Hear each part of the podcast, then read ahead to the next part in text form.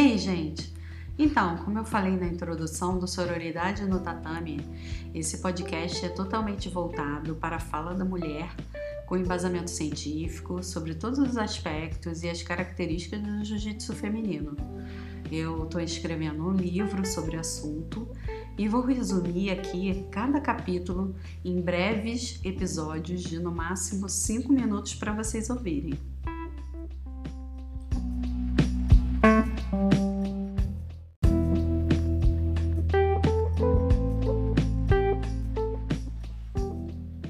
Hoje vamos falar sobre o esporte feminino na história. É, durante o Estado Novo, na época de Getúlio Vargas, foi decretada uma lei onde dizia que, abre aspas, artigo 54, as mulheres não se permitirá a prática de desportos incompatíveis com as condições de sua natureza. Fecha aspas. Decreto-Lei número 3199 de 14 de abril de 1941. Bom, essa lei não citava exatamente qual esporte, né? Mas estava implícito que a mulher não deveria pisar no tatame ou participar de qualquer outro esporte de conotação masculina. Os artigos de jornais e revistas da época, né, a mídia da época, abusavam de argumentos pseudocientíficos para tentar manter as mulheres belas, recatadas e do lar e destacavam a condição física é, supostamente menos privilegiada das mulheres, argumentando que elas tinham fragilidade fisiológica, biomecânica, psicológica, enfim. Né? As práticas consideradas brutas e masculinas eram vistas como nocivas à, à mulher, né? pois é, as mulheres poderiam masculinizar seu corpo ou colocar em risco o padrão de mulher frágil e feminina. Era uma época muito dura para as mulheres.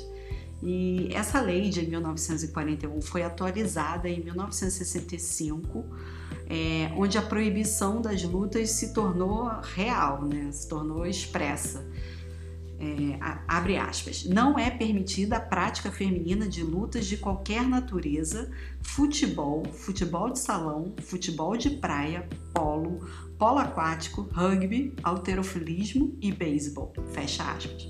Bom, a história da legislação brasileira sobre os esportes para as mulheres é só um indicativo do porquê temos poucas mulheres com acesso à atividade física e esportiva no Brasil.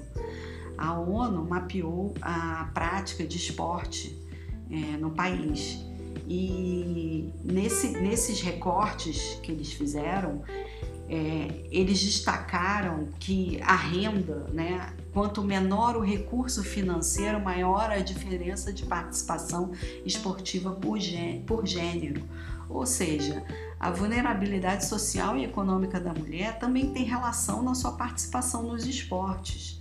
Né? A cultura de não incentivar as mulheres ao esporte, principalmente esportes coletivos e ditos masculinos, pode ser explicada, inclusive pelo pouco acesso ao lazer devido às tarefas domésticas, que, segundo a ONU, é, ocupam em média 20 é, 20 horas e meia semanais das mulheres, enquanto os homens gastam 10 horas por semana nas atividades de casa.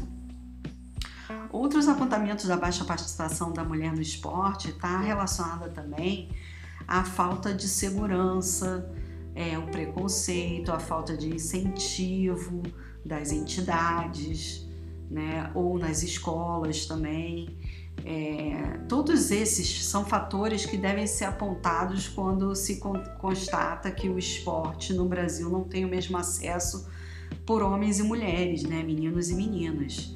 O relatório do PNUD indica é, que, que, que a gente tem uma urgência muito grande em se criar políticas públicas que possam permitir uma maior igualdade entre gêneros.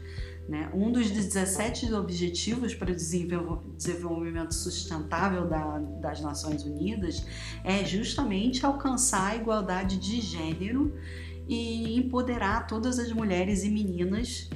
É, e o esporte e a educação são ferramentas de extrema importância nesse processo. Né? Voltando à história do esporte feminino, só a partir dos anos 80 que surgiram as primeiras lutadoras de jiu-jitsu e com o desenvolvimento tardio do jiu-jitsu feminino foram criados diversos tabus onde a mulher lutadora tinha que ter um comportamento masculinizado para ser aceita no esporte. Né? É, ela, a mulher não era vista no esporte por gostar de lutar. Ou ela era masculinizada pelos colegas, ou ela tinha interesses sexuais nos seus colegas de treino é, gostar de praticar o jiu-jitsu não poderia ser uma opção, né? Além disso, a lutadora não deveria demonstrar fraqueza nem reclamar de comportamentos inadequados dos colegas de treino, com receio de ser excluída e não ser aceita naquele meio. E com isso foram criando-se tabus onde não se falavam sobre os excessos, sobre os abusos, sobre os assédios contra a mulher no jiu-jitsu. Então, minhas amigas, não cabe mais falar sobre a falta de participação feminina sem citar as desigualdades, os tabus, os paradigmas, os preconceitos e, a, e, as, e as violências que a mulher sofre no esporte, né? Dizer que a mulher não é valorizada porque não participa e não vende, que não é interessante para o mercado, é no mínimo muita irresponsabilidade social.